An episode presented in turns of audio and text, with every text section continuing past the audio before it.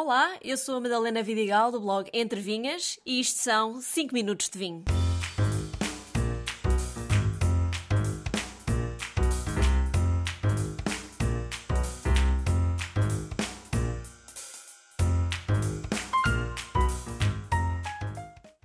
Se só recentemente se cruzaram com a beira interior, tenho a dizer que esta região já produz vinho há mais de 2 mil anos. E enquanto vos conto um pouco mais sobre a região, bebo um copo de Rofete da adega 2.5 Vinhos de Belmonte, mais concretamente o Vinhas Velhas 2015.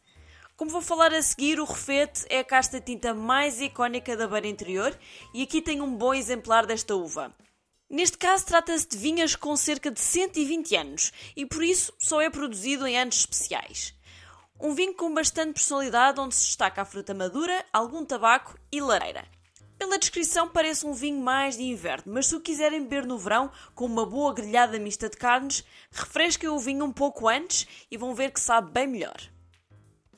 Apesar de ser a denominação de origem controlada mais jovem do país, desde 1999, a tradição vitícola da região remonta à época romana, como comprovam os lagares de pedra datados dos séculos V e VII que se encontram um pouco por toda a região. Não esquecer também que muitos navegadores portugueses eram naturais da beira interior e que, na altura dos descobrimentos, muitos deles levavam consigo nas caravelas vinhos daqui que, pela sua estrutura e acidez, tinham capacidade para aguentar as longas viagens. A beira interior tem cerca de 16 mil hectares de vinhas plantadas entre os 350 e 750 metros de altitude. E está dividida em três sub-regiões: Pinhel, Castelo Rodrigo e Cova da Beira. Muito diferentes entre si, não só em altitude, como em tipos de solo e clima. Mais a norte da região, chove pouco, mas faz muito frio e chega mesmo a nevar, e o sol é predominantemente composto por xisto.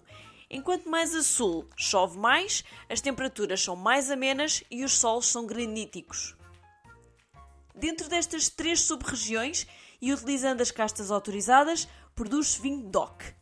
Usando outras castas ou produzindo fora deste limite, o vinho caracteriza-se como indicação geográfica Terras da Beira. As castas bandeira da região são as brancas Síria e Fontecal e a tinta Rofete.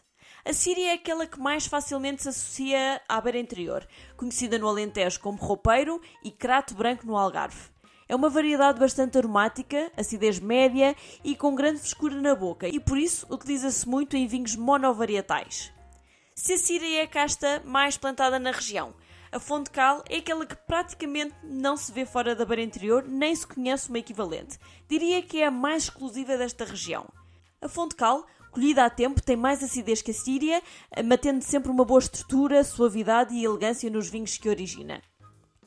Além destas duas, ainda se encontra com frequência outras uvas brancas, como malvasia fina ou arinto. Falando agora dos tintos, sem sombra de dúvida que a Rofete é a rainha, também conhecida como tinta pinheira nudão. Há uns tempos era uma casta mal amada por aqui, já que é uma uva com pouca cor, mas por outro lado era muito produtiva, por isso era considerada a uva dos pobres. Atualmente, os enólogos já sabem como a trabalhar e com ela criar vinhos tintos delicados, com fruta muito elegante, aromas de floresta e taninos suaves. O refeta é também a casta perfeita para produzir vinhos claretos ou palhetes. E lá atrás há um episódio só sobre estes vinhos para quem quiser relembrar. Quando falo da região de vinhos da Beira Interior, falo de conselhos como Guarda, Covilhã, Manteigas, eh, Pinhel, Penamacor, Castelo Branco, entre outros. E é também aqui que se concentram a grande maioria das aldeias históricas de Portugal, como Monsanto, Sortelha, Belmonte, Marialva, Castelo Rodrigo, apenas para nomear algumas. Estive recentemente a explorar esta região e, apesar de lá ter estado mais vezes antes, fico sempre encantada com as paisagens mais agrestes desta zona do país. Portanto, recomendo muito passarem umas férias na Beira Interior.